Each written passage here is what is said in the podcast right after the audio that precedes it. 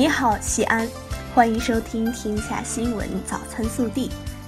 各位早上好，我是今日主播树子。今天是二零二零年二月十六号，星期日。首先来看今日要闻。二月十六号出版的今年第四期《求是》杂志将发表中共中央总书记、国家主席、中央军委主席习近平的重要文章，在中央政治局常委会会议研究应对新型冠状病毒肺炎疫情工作时的讲话。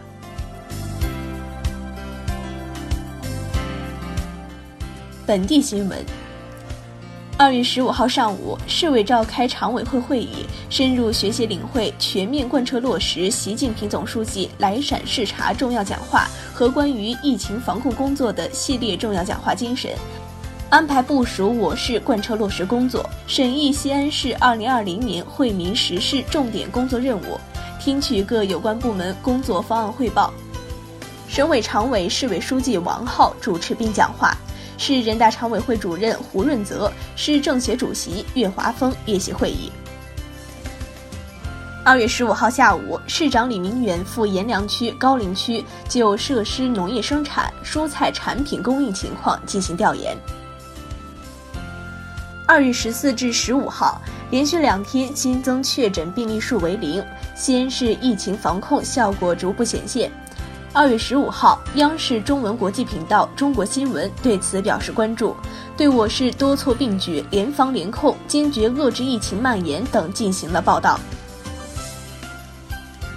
二月十五号，我市新冠肺炎疫情联防联控工作第十二场新闻发布会举行，通报我市联防联控工作最新情况。截至二月十五号八时，全市累计确诊新型冠状病毒感染病例一百一十四例。新增确诊患者零例，累计治愈出院二十三例，在院患者九十一例，疑似病例患者一百六十二人。二月十五号，西安住房公积金管理中心关于应对新型冠状病毒肺炎疫情、支持企业发展相关政策措施的实施细则出台。细则明确，职工提取住房公积金因受疫情影响无法办理而超期的，提取业务所需的相关资料期限可顺延三个月。为全力做好新冠肺炎疫情防控工作，机场城际、渭河南等七站自二月十五号起暂时关闭，北客站、机场西站正常运营。二月十五号。记者从市轨道集团获悉，西安地铁 APP 功能升级，实名认证后，市民无需再进行身份证信息登记，即可通过快速通道进站乘车。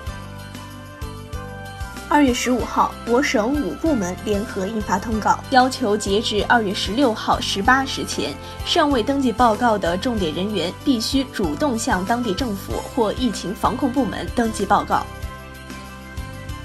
记者昨日获悉。省教育厅下发通知，明确停课不停教、停课不停学，要坚持省级统一部署，与各地各校因地制宜实施相结合，避免一刀切，不得强行要求学生每天打卡。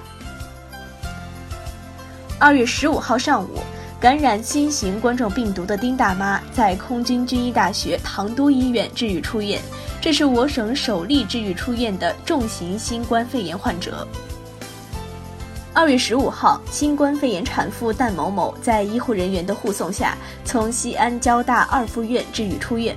据悉，新冠产妇旦某某及宝宝两次核酸检测均为阴性，母女平安。经过渭南市中心医院精心治疗，二月十五号下午，渭南首例新型冠状病毒感染肺炎重症患者符合出院标准出院。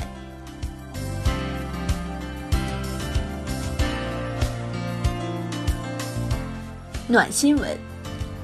二月十五号晚上八点，长安区宜兰公寓茂园公寓小区疫情防控检查站服务长和共产党员先锋队队员们在寒夜中值守，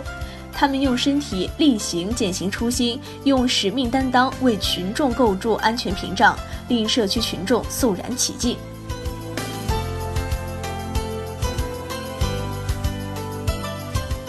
国内新闻。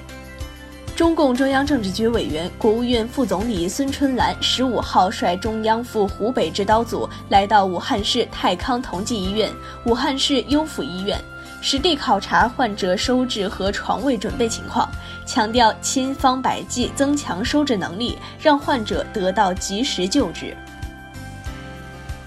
二月十五号，国家卫健委新闻发言人米峰介绍。二月十四号，除湖北以外，其他省份新增确诊病例二百二十一例，连续第十一日下降；新增疑似病例一千零六十一例，自二月六号起呈波动下降趋势。总体看，湖北以外其他省份疫情出现明显的积极向好变化。针对新冠肺炎的疫苗研发进展问题，科技部生物中心主任张新民十五号表示。当前部分疫苗品种已经进行到动物实验的阶段。据交通运输部官方微信十五号消息，经国务院同意，二月十七号零时起至疫情防控工作结束，全国收费公路免收车辆通行费，具体截止时间另行通知。经国务院批准，二月十四号，财政部预拨二零二零年第二批新型冠状病毒肺炎疫情防控补助资金八十亿元，支持各地开展疫情防控相关工作。其中，对湖北省预拨三十五亿元。昨日到今天，寒潮威力不减，影响范围向南扩展，黄淮至长江中下游一带将出现雨转雪。江南、华南多地也将迎来十摄氏度以上的降温。中央气象台继续发布寒潮黄色预警和暴雪蓝色预警。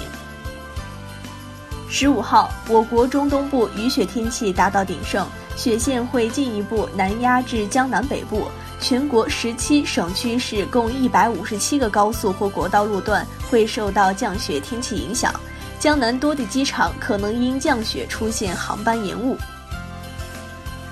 二月十四号晚至十五号，武汉遭遇极端雨雪天气，网上开始流传火神山医院昨晚被风吹走了的消息，还有火神山医院严重漏水的视频。经核实，漏水现象不是发生在火神山医院，而是发生在雷神山医院尚未交付使用的病区。目前施工单位正在抓紧维修整改。二月十四号，河南一位九十八岁高龄的新冠肺炎患者在南阳市中心医院成功治愈，这也是目前全国治愈的最高龄的新冠肺炎患者。